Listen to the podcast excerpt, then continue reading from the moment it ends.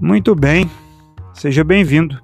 Você está prestes a ouvir uma mensagem bíblica que certamente edificará a sua vida. Oito efeitos do Pentecostes na vida da igreja. Vamos ler Atos 2, a partir do versículo 42.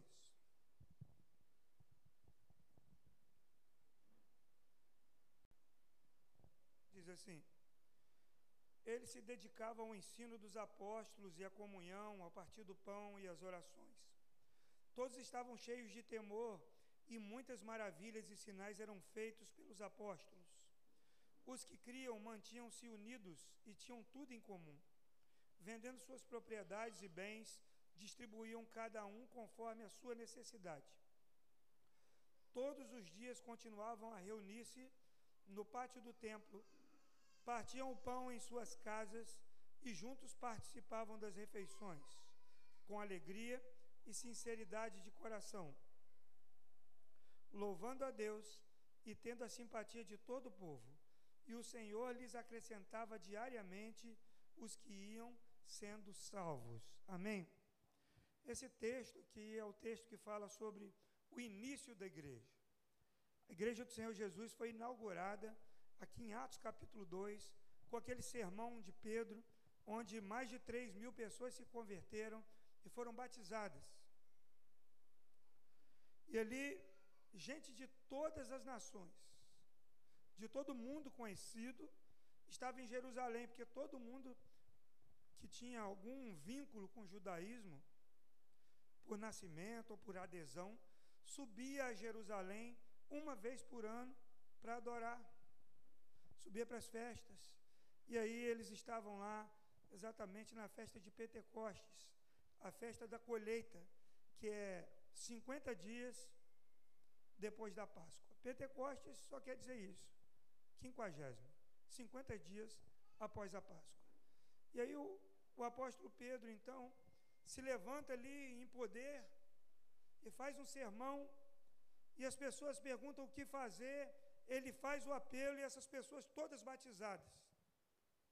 E elas não tinham nenhum manual de como proceder agora nesse novo caminho que elas começaram a trilhar. Elas não sabiam o que fazer.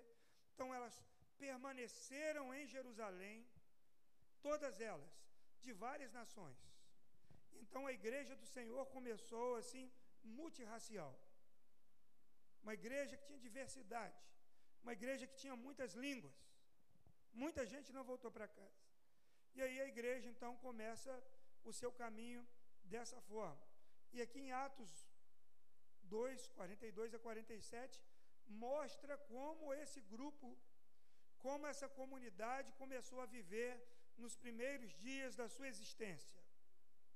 E aí eu, lendo esse texto, relendo, eu achei que oito palavras em cada verso, em cada parte aqui que eu vi que foram efeitos da ação do Espírito Santo na vida dessa igreja, que estava nascendo, que era nova, que era jovem. A primeira delas, meus irmãos, é a dedicação. O verso 1 diz, verso 1, verso 42 diz: eles se dedicavam. Se dedicavam a quê? Se dedicavam aos ensinos dos apóstolos e se dedicavam à comunhão e ao partir do pão e às orações. Havia da parte desse grupo uma voluntariedade para obedecer ao que os apóstolos ensinavam. Então eles acreditavam na autoridade apostólica, na autoridade pastoral sobre a vida daqueles homens que estiveram com Cristo e foram colocados como líderes ali naquele lugar. Às vezes o líder fala coisas que você não concorda. Mas às vezes o líder sabe o que está fazendo. Às vezes a fé, ela nos desafia. Sabe, quando o Eliseu estava estava com o servo dele numa casa cercada por exércitos, e o servo estava desesperado. O que, que Eliseu fez? Chamou aquele servo e pediu a Deus para abrir os olhos dos servos, do servo para ver o que eles estavam, o que ele estava vendo. E Eliseu estava vendo um exército maior do que o exército que os cercava. Às vezes nós precisamos, meus irmãos, pedir ao Senhor que abra a nossa visão espiritual. A nossa vida espiritual, a nossa vida aqui cristã, ela não é só na ponta do lápis, ela não é só assim, eu aprendi, eu vou fazer, eu vou me capacitar. Tem pastor leigo, leigo assim quase de tudo. Então, igreja, igreja em formiga, o pastor lá é o. Eu esqueci o nome dele, eu vou lembrar daqui a pouco. Uma igreja, igreja Vale Batista, Vale das Bênçãos. Ele veio aqui no Rio de Janeiro, no meu seminário, pedir para estudar ali, a distância, ter algum jeito dele se capacitar. Quando ele contou a história para o nosso diretor, o diretor falou assim: é você que tem que dar aula para nós. Ele era um diácono, pastor Alvim, Alvim Moreira. Ele era um diácono e ele liderava ali um grupo na igreja. De repente, o pastor da igreja foi embora e ele precisou assumir aquela igreja. E ele fez um trabalho tão bom. Ele cuidou daquela igreja. E os irmãos disseram: Você é um pastor. E aí ele foi ordenado. E ele preocupado que precisava fazer teologia, mas ele estava ali trabalhando pregando a palavra, e a igreja crescendo. Hoje a igreja, acho que tem mais de uns 5 mil membros em célula. Ele prega nos seminários por aí, onde um monte de pastor, assim, teoricamente capacitado, ouve, mas ele mesmo aprendeu com quem? Com o Espírito Santo de Deus. Às vezes, meus irmãos, nós não entendemos muito bem, mas precisamos tentar ver como o, o líder vê. Aqui eles se dedicavam, eles se esforçavam, se esforçavam também, meus irmãos, para estar em comunhão. A comunhão é algo muito importante. Eu vou voltar aqui na autoridade do. Se dedicavam a, ao ensino dos apóstolos. Nós não podemos viver sem liderança, por conta própria. Eu estava lá na, no, no, Hotel Fazenda e tinha uma ovelha perdida, muito engraçado, né? Ovelhinha lá, ela berrava, berrava, e eu tentando colocar ela para dentro lá do, do curral para se juntar às outras ovelhas. Ela queria chegar onde estavam as outras ovelhas, mas ela não acertava o buraco lá que ela tinha que passar. E aí eu pressionei, ela entrou no buraco errado, Júnior, e passou no meio das vacas. Quando aquela ovelha começou a passar no meio das vacas e dos bezerros, ela levou muito coice. A vaca, ela, onde ela passava, uma vaca dava um coice até ela chegar do outro lado. Então, como ovelhas, nós às vezes nos perdemos do nosso rebanho, escapamos da comunhão e passamos por lugares que, se, que poderiam ser evitados. Eu prejudiquei a vida daquela ovelha. Eu, não, né? eu fiquei, pressionei, ela acabou entrando no buraco errado. Agora você vê, se aparecesse o pastor daquela ovelha, o responsável por ela, ela não conhecia minha voz, ela não me conhecia, então eu não fui um bom líder ali para aquela ovelha, porque ela nem sabia quem eu era. Então eu toquei aquela ovelha para um lugar errado. E ela foi prejudicada. Por quê? Porque ela estava buscando as outras ovelhas, mas não sabia para onde ir. A dedicação à comunhão, meus irmãos. Às vezes, a liderança e a comunhão, ela é extremamente necessária.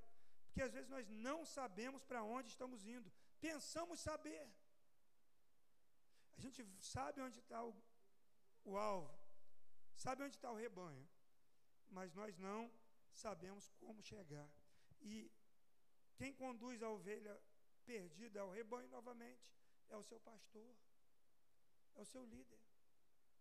Quando Davi olhou para as ovelhas no Salmo 23 e olhou para si mesmo, ele falou: Eu pareço demais com essas ovelhas. E eu sou um bom pastor, então Deus, ele, ele deve cuidar melhor de mim do que eu cuido dessas ovelhas, porque Deus é muito melhor que eu.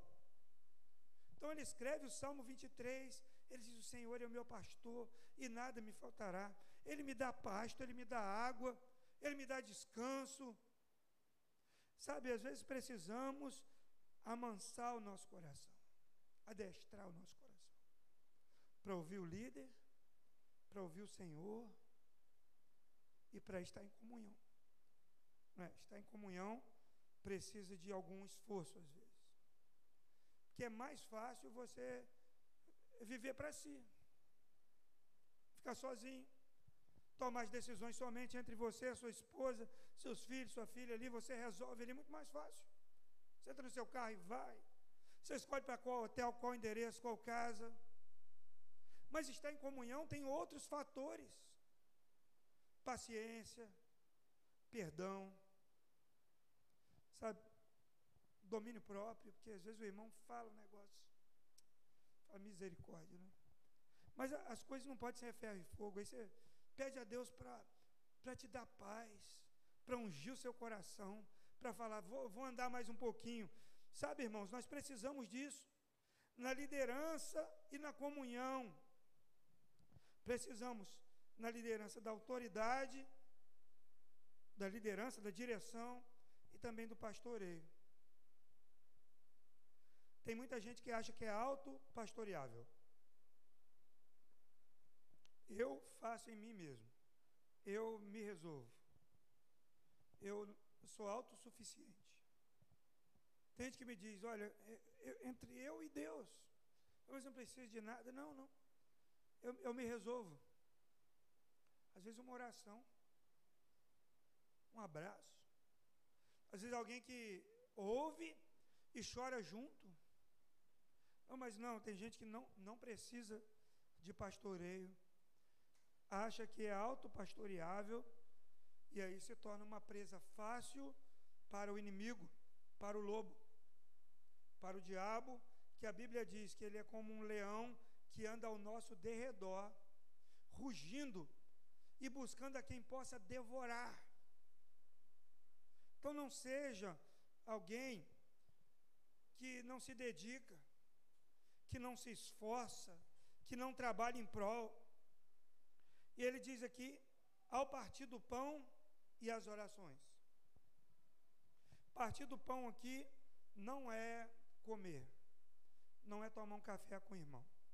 Partir do pão aqui nesse, nesse versículo é celebrar a ceia do Senhor, é buscar estar junto, é se esforçar.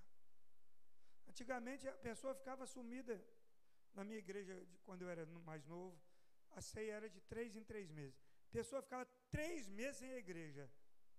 Já sabia, Danilo? Três meses, mas no dia da ceia estava lá pronto terno, gravata, cumprimentando os irmãos, ajoelhando para orar, pedindo perdão para tomar ceia. Uma vez que o pastor esqueceu do, do dia da ceia, diáconos deram bobeira, e aí o irmão foi na, no dia da ceia não tinha ceia. O irmão ficou bravo. Ele passou três meses sem a igreja. Pode ser assim. Mas você precisa valorizar esse símbolo que está sobre a mesa o pão e o vinho. Porque é um símbolo que nos remete ao dia mais especial da nossa história. Foi o dia que Cristo nos libertou, o dia que Cristo morreu no, por nós, no dia que ele assinou aquela aliança, aquele contrato, aquele pacto com o seu próprio sangue, ele disse: Fazei isso sempre em memória de mim, fazer isso até que eu venha. E assim devemos fazer. Pode ser de qualquer jeito. Né? Participei de uma igreja de um amigo que ainda celebra a ceia todo dia. Cinco da manhã celebra a ceia. Eu acho muito. Mas eu já fui de igreja que celebrava de três em três meses. Aqui na igreja nós fazemos uma vez por mês. E para mim sempre é um culto especial. Mais do que os outros. Simplesmente porque esse culto me relembra o dia que Cristo me libertou na cruz. É muito importante. Não abra mão, persevere. E outra coisa que eles se dedicavam eram as orações. Às vezes nós começamos a orar e a nossa mente voa como um passarinho. Às vezes começamos a orar e outras coisas vêm na nossa mente e nós não conseguimos terminar a oração que começamos. E às vezes é um tempo longo, assim, de três minutos, dois minutos. Acabou o assunto. E se acaba o nosso assunto tão rápido, porque orar é o quê? Orar é conversar com Deus. Orar é conversar com Deus. E se acaba o assunto tão rápido, deve ser porque está faltando intimidade. Deve ser porque está faltando a prática. E como se aprende a orar? Orando. Então a igreja, ela se dedicava, ela orava, ela clamava. Né? A, a, a vigília de oração mais longa do mundo, você sabe qual é? A dos irmãos morávios. Durou 100 anos, sem parar. Nós ficamos admirados com os irmãos lá dos Estados Unidos orando, cantando, gente sendo curada, e todo mundo orando, ficaram lá dias. Mas a vigília mais longa do mundo durou 100 anos. As pessoas não paravam de orar em um monte lá na fazenda, onde eles viviam, na comunidade. Não paravam durante 100 anos. Duas gerações. E sabe qual foi o resultado dessas orações? o mundo foi alcançado pelos irmãos morávios, a maior comunidade missionária do mundo. Tudo começou porque eles começaram a orar. Antes eles brigavam, porque eles conseguiram um abrigo na casa desse irmão Conde Zizidorf. Só que era gente de todo lado. Então eles eram diferentes. Então eles ficavam discutindo o cristianismo de um era de um jeito, o cristianismo do outro era de outro jeito. Um celebrava a ceia assim, outro assado. Um era com três meses, outro era com um mês outro queria todo dia. O que os uniu foi essa vigília de oração, porque eles disseram: vamos começar a orar pelas nações, vamos começar a orar para o evangelho avançar. Então, Deus fez algo surpreendente na vida daquela comunidade. Pesquise depois a história dos irmãos morávios, do conde Zizidorf, que doou tudo que tinha. Tudo que ele tinha, ele doou para que as nações fossem alcançadas de forma que os esquimós foram alcançados. Porque um irmão morável saiu lá, foi o Zizendorf não tinha ninguém a quem enviar, ele foi conversar com um sapateiro. E ele falou: O que você precisa para alcançar os esquimós? E o sapateiro, ele disse: Eu preciso de um par de chinelos velhos. O Zizendorf conseguiu o chinelo, e ele foi levar os chinelos. Quando ele chegou na casa do sapateiro, ele já tinha ido embora. E depois se ouviu a notícia dos esquimós alcançados para Cristo. Dois rapazes queriam evangelizar os escravos. E o senhor dos escravos disse: Ninguém pode ir nessa ilha para pregar o evangelho, os escravos são meus. E eles tiveram a ideia genial. Eles disseram para ele: E se nós formos como escravos? ele nem a passagem de vocês eu pago. Então eles pegaram dinheiro, juntaram dinheiro e se entregaram como escravos para evangelizar toda a ilha, evangelizar os escravos. E morreram lá. Sabe, a oração é o que move a igreja. A oração é que sustenta o crente. A oração é que faz com que a, as pessoas vejam a manifestação da glória de Deus. Quando a igreja ora, é que as coisas acontecem. Então, se, se dedique à oração. Amém. Segundo efeito na vida desses irmãos aqui, está no verso 43. É o temor. O verso 43 diz assim: Eles estavam cheios de temor e muitas maravilhas e sinais eram feitos pelos apóstolos. Eles estavam cheios de temor. O que é o temor? Temor é reverência. Temor pode ser medo também. Aliás, eu acho que o temor ele é precedido do medo. Porque a presença de Deus não é lugar de brincar. A presença de Deus não é lugar de entrar de qualquer maneira. Eu sempre comparo a, a, você se aproximar da presença de Deus como aquelas caixas nas empresas, aquelas caixas elétricas assim, tem uma caveira, um raio, risco de morte aquilo ali. Alguém chega perto daquilo ali e abre e vai metendo a mão ali? Não.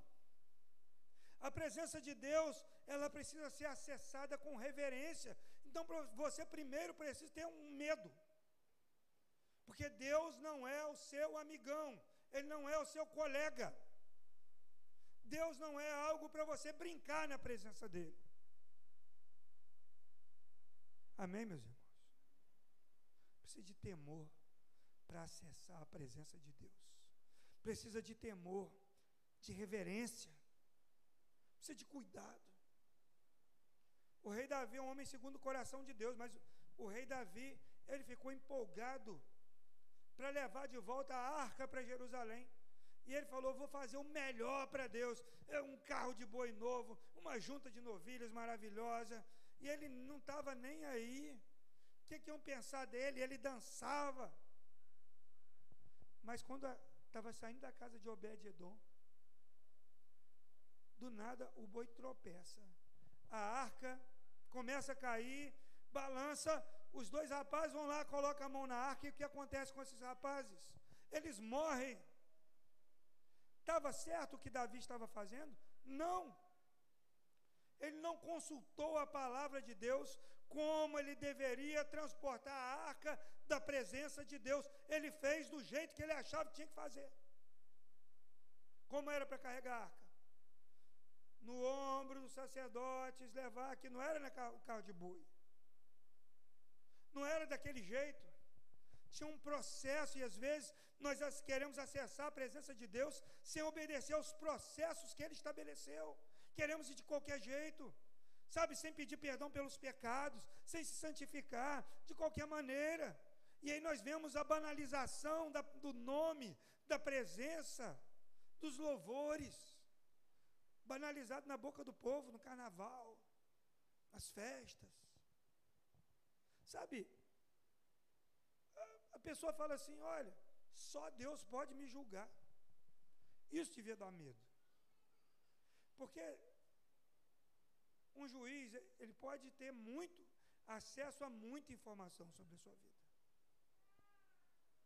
O juiz, ele pode ter seus sigilos, uma investigação profunda e saber coisas que ninguém imagina o juiz pode saber.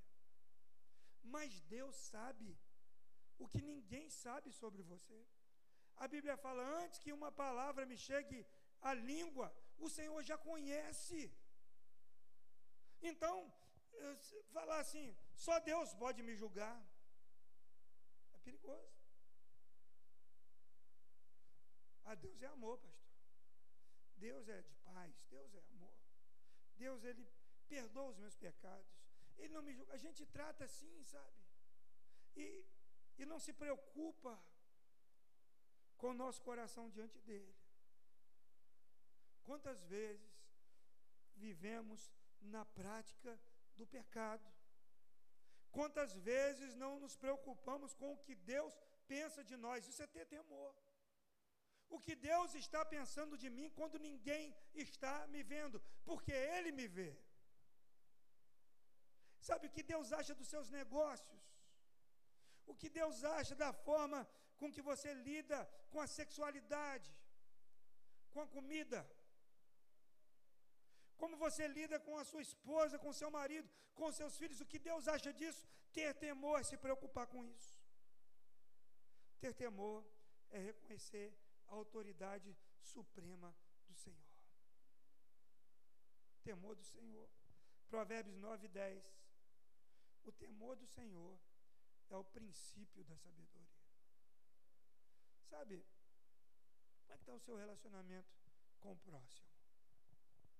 Como é que está o seu relacionamento com a, com a sua família?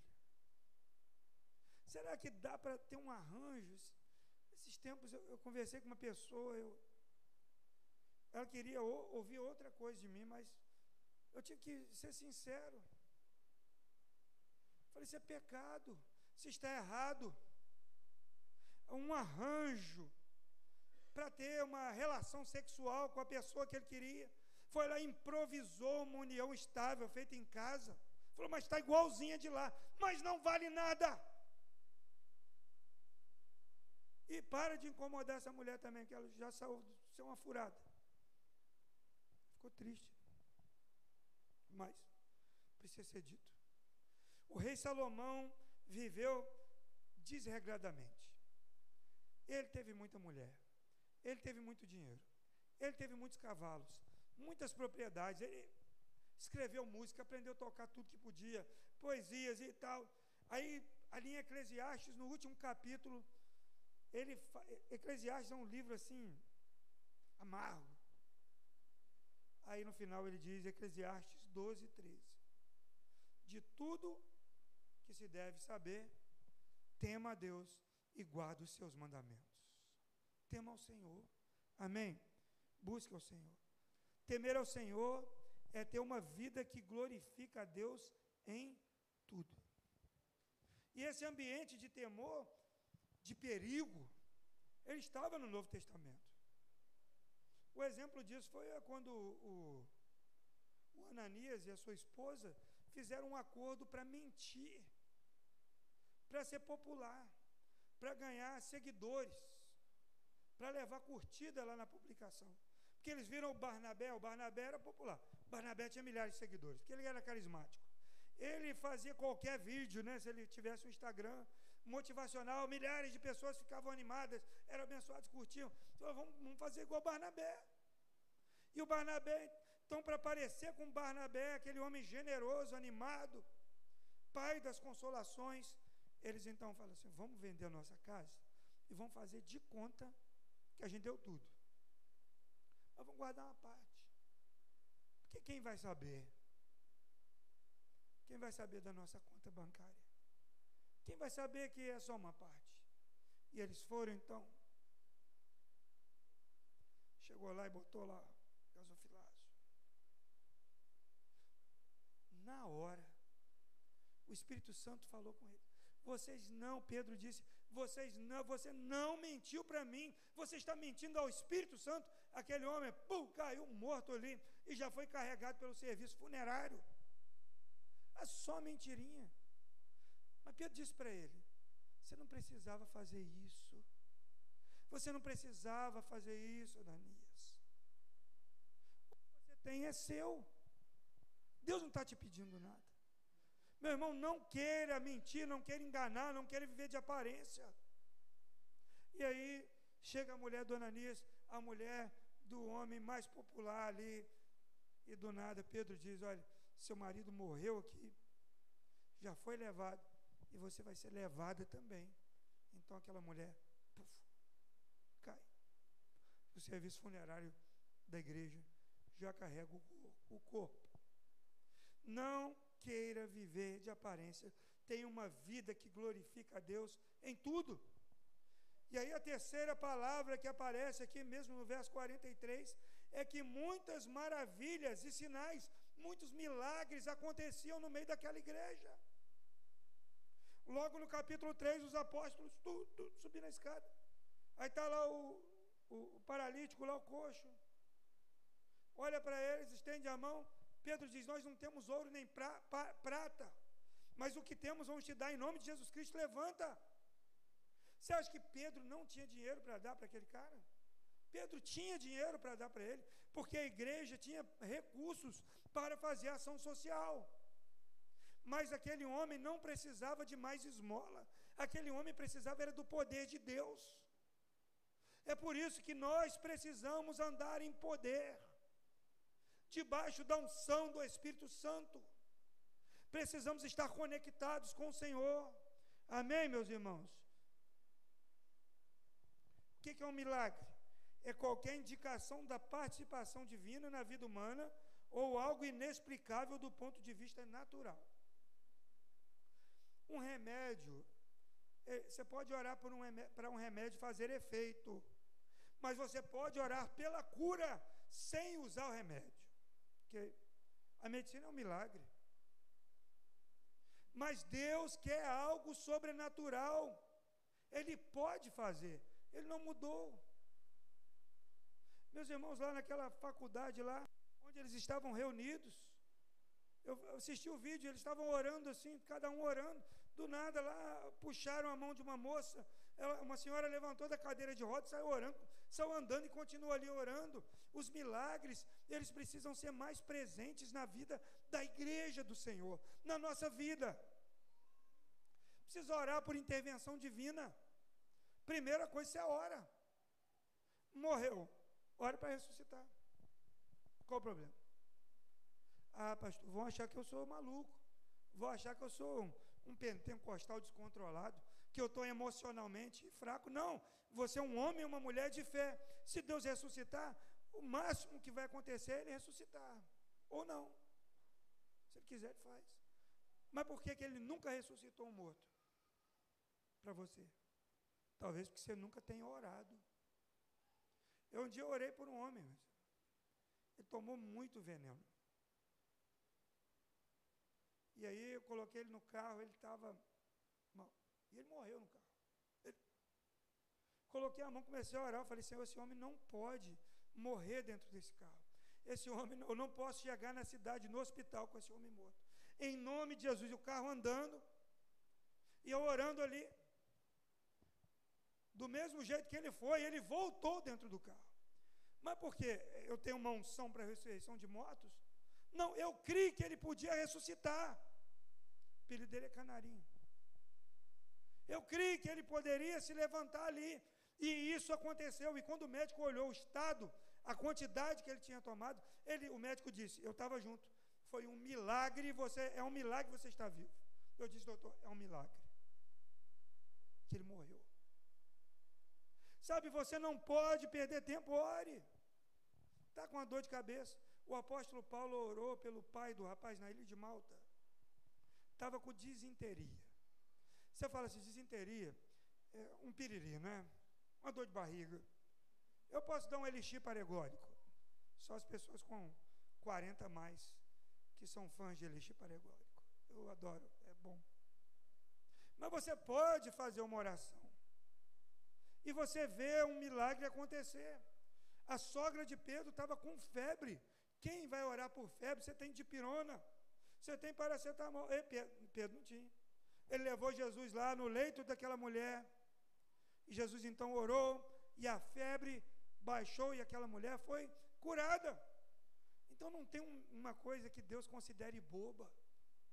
Se você tem fé para isso, ore. Amém, meus irmãos? Mateus 28, 18 a 20, na grande comissão. Mateus 28, 18 a 20.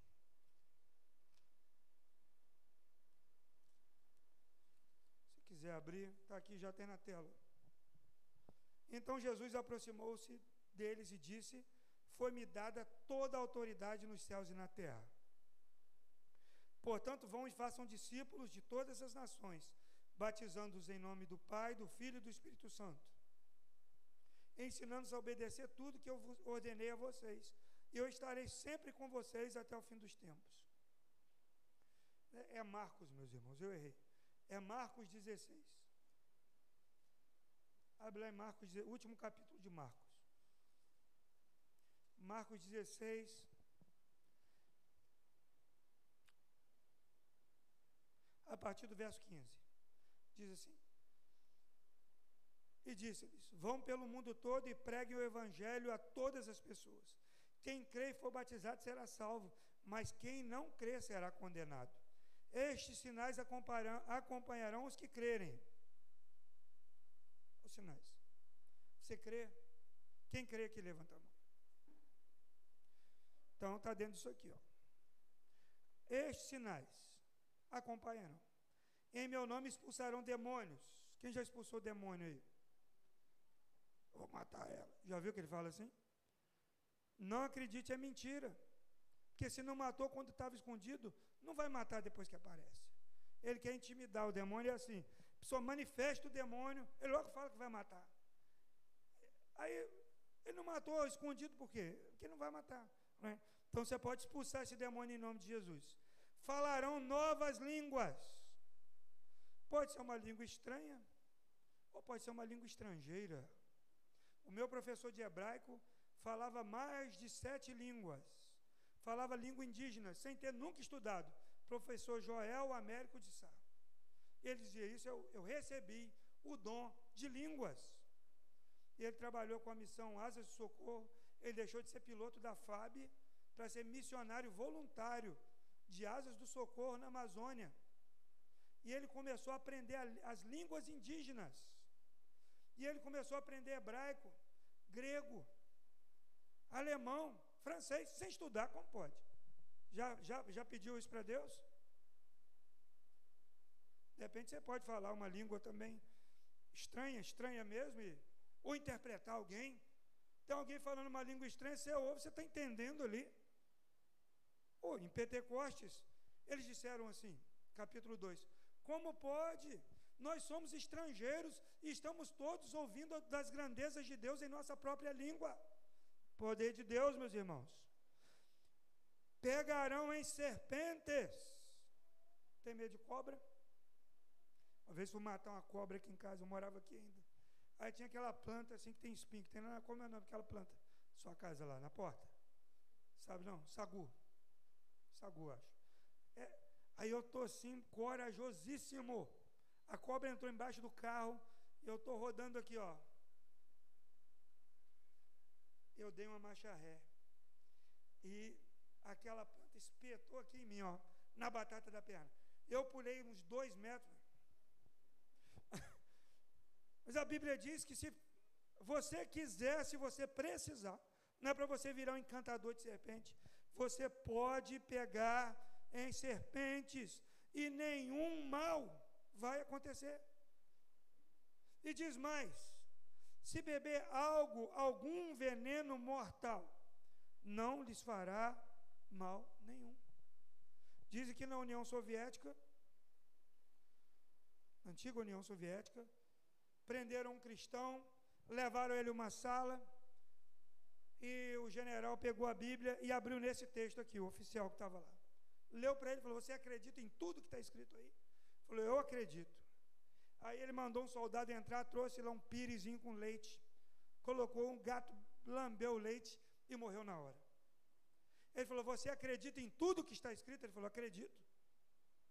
O soldado veio com uma bandejinha e um copo cheio do mesmo leite que matou o gato. E o rapaz então pega aquele, toma, e ali o, o soldado que levou, já esperando para carregar o corpo, e o oficial olhando para a cara dele, ele só limpou o bigode, quase pediu mais um, né? E aquele oficial passou a crer na palavra de Deus. Sabe, irmãos, e o último, diz assim: imporão as mãos sobre os doentes, e estes ficarão curados. Não está dizendo talvez ficarão. Não está dizendo se. Está dizendo imporão as mãos sobre os doentes e estes ficarão curados. Qual foi a última vez que você orou pela cura de alguém da sua família? Qual foi a última vez que, ao invés de tentar arrumar uma solução humana, você pediu uma intervenção divina? Isso é milagre. Uma intervenção divina ali, naquele lugar, naquela hora. Qual foi a última vez que você viu o agir sobrenatural de Deus? Dentro da sua casa, da sua família, entre os seus amigos, o agir sobrenatural. Uma porta se abrindo, algo que você não tinha nem chance mais, nem esperança, do nada a porta se abre. Quando que você viu isso? Qual foi a última vez que você orou por um milagre? Vou parar aqui nesse terceiro. Vou continuar semana que vem. Mas eu quero, em nome de Jesus, meus irmãos, pedir a você que Peça ao Senhor os efeitos do Pentecoste na sua vida. Tem coisa desarranjada que precisa arranjar? Arranja. Tem coisa que você precisa perdoar? Perdoa. Não fica maquiando e vai para Deus. Sabe, as orações serão ouvidas quando você colocar diante do Senhor a sua dor, a sua mágoa. Quando você parar de orar só, só por, por, si, por si mesmo. Sabe, colocar diante de Deus e pedir, Senhor, me, me enche de fé, eu quero ver milagres acontecendo, se eu quero falar novas línguas, se eu quero alcançar as nações, a Bíblia diz: pede-me, no Salmo 2, pede-me e eu te darei as nações por herança. E você vai chegar lá, Deus vai te colocar diante de nações. Eu tenho um, colega de seminário que é, que é missionário entre os chineses. Sabe onde Deus deu os chineses para ele? Nas pastelarias do Rio de Janeiro. Ele ensinava português e eles ensinavam mandarim para ele. E do Rio de Janeiro ele foi para a China e foi para a Coreia do Norte. Sabe, às vezes o milagre está mais perto de você do que você imagina. Está a uma oração de distância. Ao, ao invés de se desesperar, sabe, de querer correr para lá e para cá, ore. Sabe, se dedique à comunhão, se dedique à oração, se dedique, a, ajude a sua liderança. Seja eu seu líder, se você é de outra igreja, ah, sabe, ajude. O líder não sabe tudo. Mas às vezes, quase sempre, ele tem uma direção. Sabe, junte suas forças. Seja seja uma pessoa é, operosa na fé, que se esforça na comunhão. Não é fácil, né? É mais fácil viver só, isolado e sozinho, mas Provérbios 18:1 diz que o solitário ele busca os seus próprios interesses insurge-se contra a verdadeira sabedoria. Viver isolado é um mau negócio. Viver sozinho é contra a palavra de Deus. Sabe, experimente a comunhão, bata papo, converse, se ofereça em oração, em ajuda. Seja parceiro e parceiro do seu irmão. Abra o seu coração, peça a Deus dilata o meu coração para que eu possa amar mais. E você vai ver algo sobrenatural acontecer na sua vida. Semana que vem nós vamos continuar. Né? Eu quero te pedir em nome de Jesus, fique de pé no seu lugar. E faça a sua oração. Dizendo, Senhor, eu quero os efeitos de Pentecostes na minha vida. Eu quero experimentar coisas novas vindas da parte do Senhor na minha vida, na minha casa, na minha família, na minha igreja. Eu quero ver as manifestações do Espírito Santo do Senhor.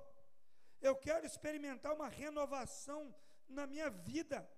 Eu não quero mais ser uma água parada, uma cisterna rota, mas eu quero que jorre de mim, como a tua palavra diz, rios de água viva, que é o mover do Espírito Santo dentro de mim. Faça a sua oração. O Espírito de Deus está acessível a todos nós. O Espírito Santo de Deus está acessível a você e a mim nessa noite. E Ele está dizendo: Eu quero fazer coisas novas na sua vida. Eu quero transformar a sua vida. Eu quero mostrar para você o poder de Deus através de você. Eu não quero mais ser um crente que só quer receber, mas eu quero ser um crente que quer dar, quer doar, quer abençoar, quer transformar. Eu quero ser um crente que flui, flui os rios de água viva. Em nome de Jesus. Antes de celebrarmos a ceia do Senhor, eu quero ouvir você orar aqui nesse lugar. Levanta uma oração aqui, abre a sua boca e clama ao Senhor. É tempo de clamar, é tempo de experimentar coisas novas do Senhor. Em nome de Jesus, pode orar ao Senhor. Pode orar agora em nome de Jesus. Oh Espírito Santo de Deus, nessa noite nós queremos, Senhor, experimentar coisas novas que você pode fazer na nossa vida. Em nome de Jesus, derrama, derrama o teu rio aqui nesse lugar, que possa fluir da boca de cada um aqui rios de água viva. Você pode glorificar o nome do Senhor, você pode orar a Ele, peça a Ele, Senhor, manifesta o teu poder aqui nesse lugar, na minha vida, em nome de Jesus, em nome de Jesus, em nome de Jesus. Vamos, meus irmãos, levanta a sua voz, levanta o seu clamor particular nessa noite. Não se preocupe se Alguém vai ouvir a sua voz, não tenha vergonha. Adore ao Senhor, ao Senhor. Clame ao Senhor nessa noite. Em nome de Jesus, Senhor, nós queremos um derramar aqui nesse lugar. Queremos o derramar do Teu Espírito Santo aqui. Como a Tua palavra diz que do interior daqueles que creem fluirão rios de água viva. Rios de água viva fluirão neste lugar. Oh Deus. Quero voltar. Em nome de Jesus, Senhor. De tudo, encontrar-me contigo, Senhor. Peça a Deus para renovar a sua vida. Quero rever meus oh, Deus, em nome de Jesus. De valores, eu quero reconstruir. Vou regressar ao caminho, vou ver as primeiras obras, Senhor. Eu me arrependo, Senhor. Me arrependo, Senhor. Me arrependo, Senhor.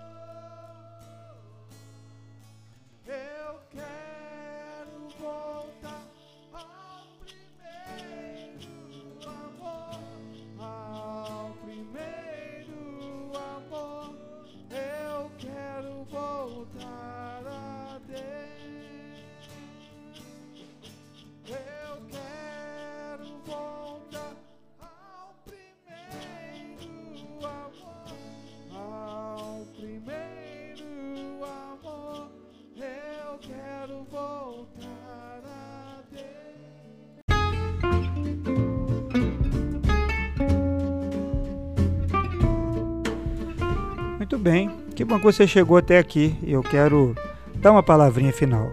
Quero convidar você para nos conhecer pessoalmente, né? Vem aqui conhecer a igreja, nossos cultos acontecem sempre aos domingos às 18 horas e 30 minutos no Vale das Palmeiras em Macaé.